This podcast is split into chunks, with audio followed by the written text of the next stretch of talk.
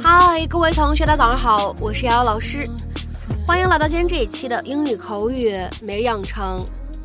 在今天这一节目当中呢，我们来分享一段来自于《绝望的主妇》第一季第二十四集当中的英文对话。那么首先的话呢，先来听一下这样一段对话。Yeah, I think I can fill in the rest for you. I'd appreciate it. Yeah, I think I can fill in the rest for you. I'd appreciate it. 是啊，剩下的笔录由我来完成吧。那太感谢了。Yeah, I think I can fill in the rest for you. I'd appreciate it. Yeah, I think I can fill in the rest for you. I'd appreciate it.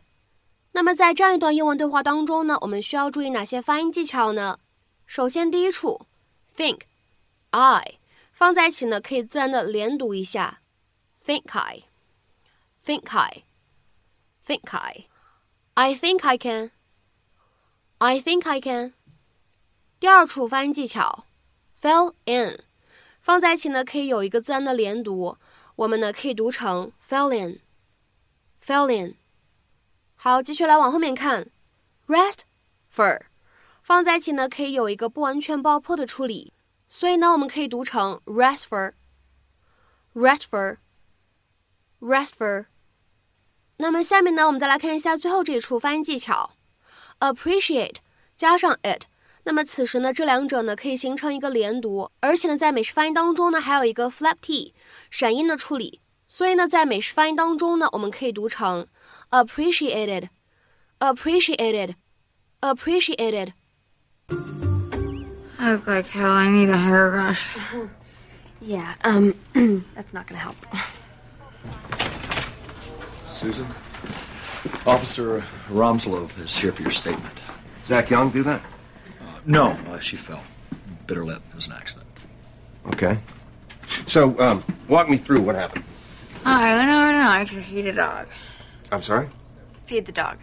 Uh, and I turned around and there was Zach Young, and that's Zach with an H, pointing a gun at me. The doctor said keep that in. You gotta understand, Zach's had a tough time. He's got emotional issues. Ah, he's crazy. Still, I don't think he meant to hurt anybody. Uh, hello? Uh, he was waiting there for you to come home so he could kill you. Is that what happened when you got home? Kid took a shot at you? Actually, Susan fired the gun. Okay, that's because I was wrestling it away from Zach so that he wouldn't shoot you.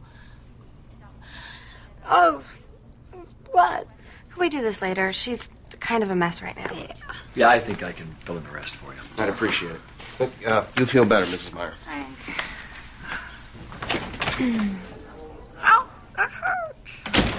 I'm gonna get you more ice. Okay. 那么在今天节目当中呢，我们来学习一下什么叫做 fill in。fill in，各位同学呢做题目的时候，经常会看到这样一个动词短语，叫做 fill in。fill in，那么那个时候呢，它是填空、填充这样的意思。那么在口语当中呢，fill in 它还有另外一种用法，就是咱们今天视频当中看到的这种意思。它呢可以表示去替别人完成某一项工作，因为这个人呢不能自己完成或者不愿意自己完成某件事情。我们来看一下对应的两条英文解释。第一个，to do someone else's work for them because they cannot or will not do it themselves。或者呢，再来看一下第二条英文解释：if you fill in for someone, you do the work or task that they normally do because they're unable to do it。那么下面呢，我们来看几个例子。第一个，volunteers will fill in for teachers in the event of a strike。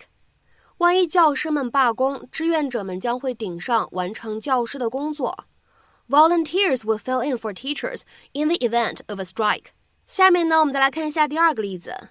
I'm not a regular secretary. I'm just filling in. 我不是他的正式秘书，我只是临时顶替的。 I'm not a regular secretary. I'm just filling in. 下面呢，我们再来看一下这样一个例子：She will fill in for him while he's at the conference. 他开会的时候，他会顶替他完成他的工作。 She will fill in for him while he's at the conference. 那么下面呢，我们再来看一下本期节目当中的最后这个例子。When you're off sick, someone else has to fill in. 当你生病请假的时候，总得有人顶替你完成那部分工作。 When you are off sick, someone else has to fill in. 那么下面呢，请各位同学尝试翻译今天的句子，并留言在文章的留言区。那位体育老师今天生病了。所以，一位代课老师替他上课。那位体育老师今天生病了，所以一位代课老师替他上课。那么，这样一段话应该如何去使用我们刚刚学习过的动词短语去造句呢？